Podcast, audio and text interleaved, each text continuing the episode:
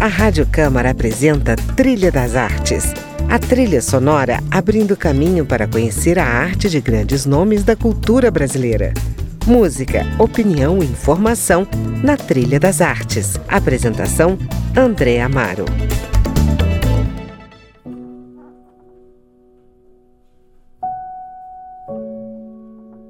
O pinico nos dias de chuva embaixo da cama. O banheiro ficava fora do casarão. As latas de óleo e margarina armazenavam cadinho de tudo. Longe, as labirinteiras, longe. Você tão perto, num andar qualquer de concreto, e toca a campainha apenas às segundas-feiras. Não chove em Brasília. E a memória é um machado sem lâmina, de uma lenha que não se apaga.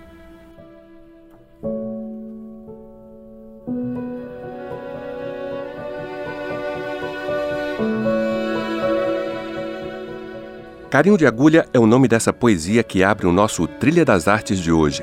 E a poeta é Carla Andrade, mineira de Belo Horizonte, que fez carreira literária em Brasília. Tem quatro livros publicados: Conjugação de Pingos de Chuva, pela LGE, Artesanato de Perguntas, pelas Sete Letras, Voltagem, também pelas Sete Letras, e Caligrafia das Nuvens, lançado em 2017 pela editora Patois. Nesse último livro, a ficção se mistura com o tom das poesias confessionais da autora, que fala da natureza, do erotismo, da família, da rotina e da memória que recria os registros de imagens e tesouros que guardou para a escrita.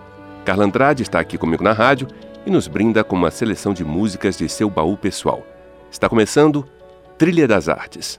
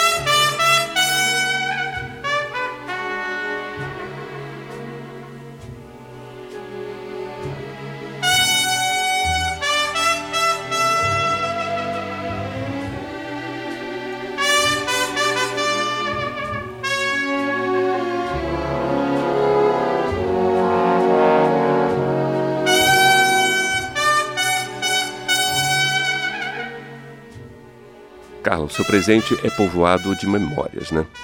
Aliás, as memórias povoam também as suas poesias. Memórias de quê? Que memórias você traz para a sua poesia, para as páginas dos seus livros? É, esse, esse, esse meu último livro é justamente isso. Eu acho que quando a gente tenta reconstruir nossas memórias já é uma forma de traição, né? Porque a gente está no presente e a gente está buscando aquela memória, por meio de, de fotografias, por meio de histórias que os pais nos contam. E ano passado eu estava brigando com o presente. Eu tive que.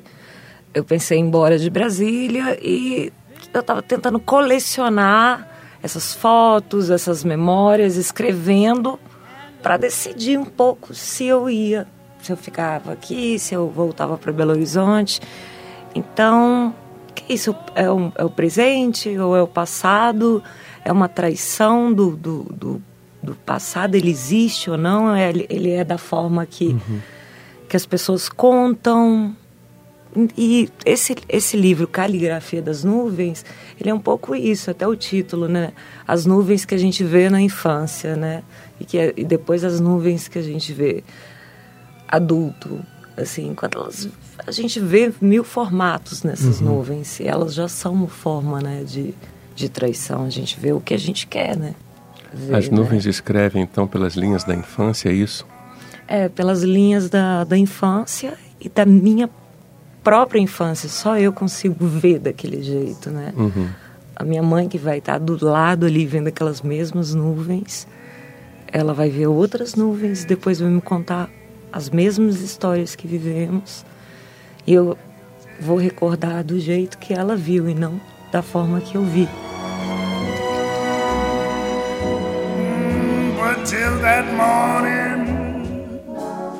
E qual é a tua relação com o futuro?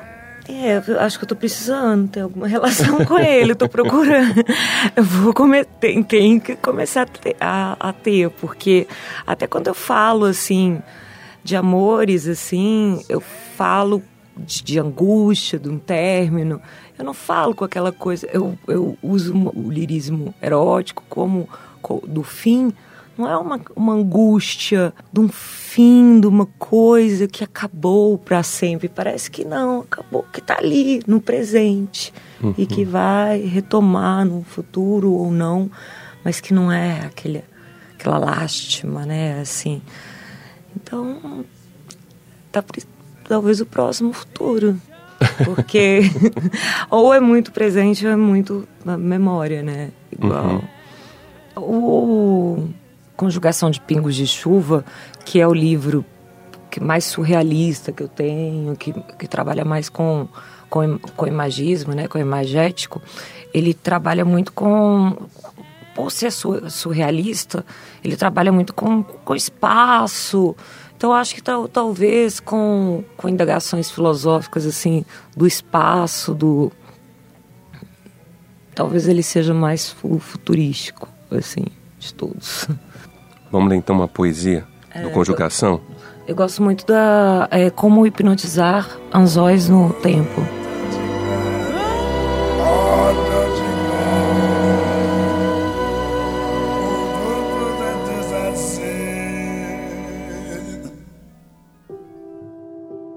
Enfeitice peões de mulheres fantasiadas de nós em chuvas musicadas ao avesso. Trance o destino bem acima da última curva do vento liberte o tropel de tangos das vertigens adormecidas em sonetos. E por último, faça um agrado, como um sopro divino, aos ogros verdes da saudade. Se tudo resultar em nada, descanse os olhos nas estrelas, aliviadas de brilho sem respostas.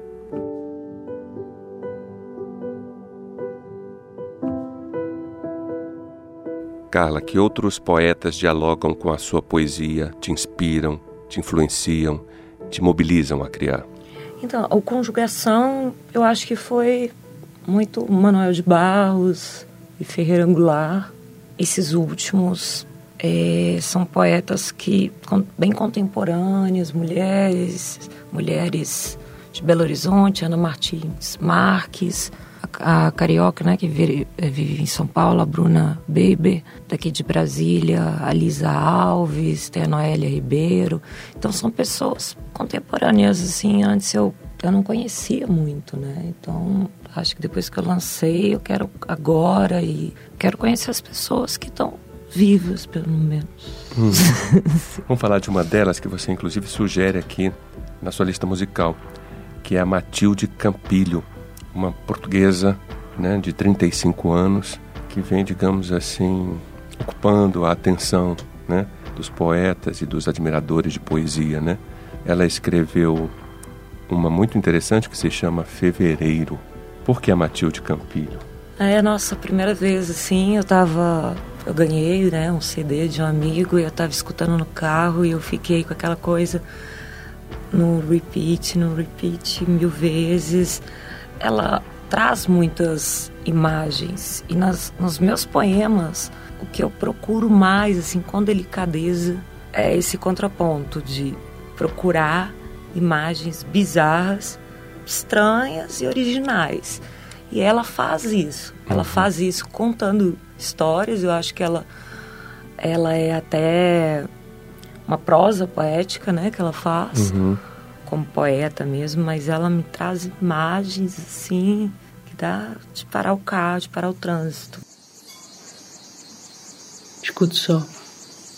Isto é muito sério. Ande. Escute que isto é sério. O mundo está tremendamente esquisito. Há dez anos atrás o Leo me disse que existe uma rachadura em tudo e que é assim que a luz entra. Não sei se entendi. Você percebe alguma coisa da mistura entre falhas e iluminação? Aliás, me diga, você percebe alguma coisa de carpintaria?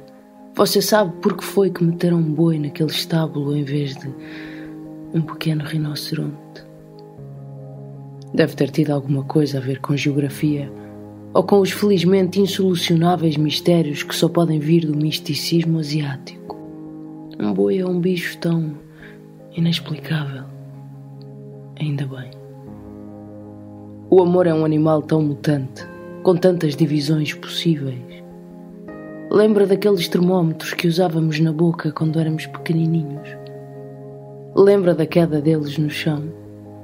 Então, acho que o amor, quando aparece, é em tudo semelhante à forma física do mercúrio no mundo.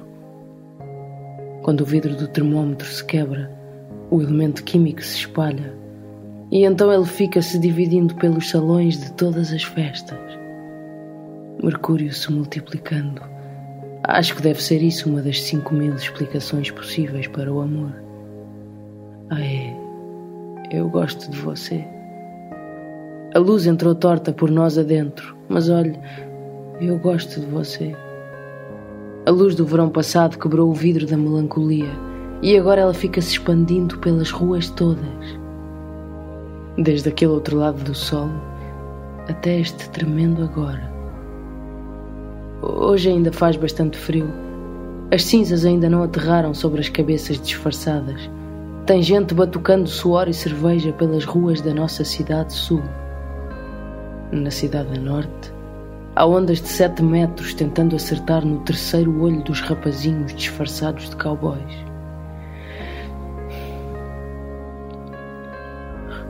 O mestre ainda não veio decretar o começo da abstenção e, olhe, a luz ainda está conosco. Sim, o mundo está absurdamente esquisito. Já ninguém confia nas imposições dos prefeitos. A esta hora na Terra é metade carnaval, metade conspiração. Metade medo, metade fé, metade folia, metade desespero. E provavelmente, a esta hora, uma metade do mundo está dançando e outra metade dormindo. Há ainda outra metade limpando as armas, outra limpando o pó das flores. Mas, por causa do que me ensinou o místico, eu acredito que agora exista alguém profundamente acordado Alguém que esteja vivendo no intervalo ténue entre o sono e a agilidade. Suponho que ele saiba perfeitamente que este começo do século será nosso batismo de voo para a persistência no amor. João molhou a testa de Emanuel, os gritos das ruas molham as testas de nossos corações. De que lado você está, eu não me importo. De que garfo você come, de que copo você bebe, que posto sete você escolhe.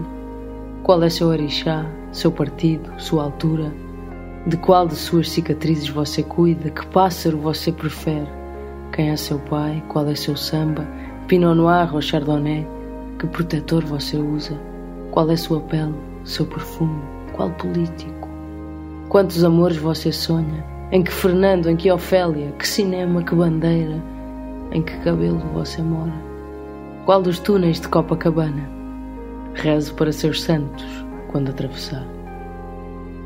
É, é impossível viver no país de Deus, isso eu te dou de barato.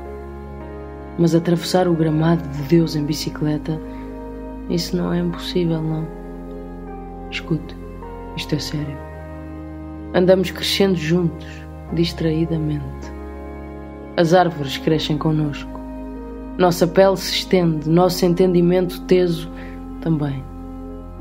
O século cresce conosco. O amor pelas ventas da cara do mundo também. Quanto a um para um entre nós dois, isso logo se vê. Não sei nada sobre a paixão, suspeito que você também não. Mas começo a entender que o compasso da fé está mudando a passos largos, dois para lá e dois para cá. Portanto, escute, isto é muito sério. Isto é uma proposta aos 30 anos. Agora que o Mercúrio assumiu sua posição certa, vem comigo achar um metrónomo mágico entre a folhagem. E no caminho até lá, vem dançar comigo, vem. Você está ouvindo Trilha das Artes. Hoje converso com a poeta Carla Andrade. Quer continuar ouvindo a sua poesia? Não saia daí. Voltamos já.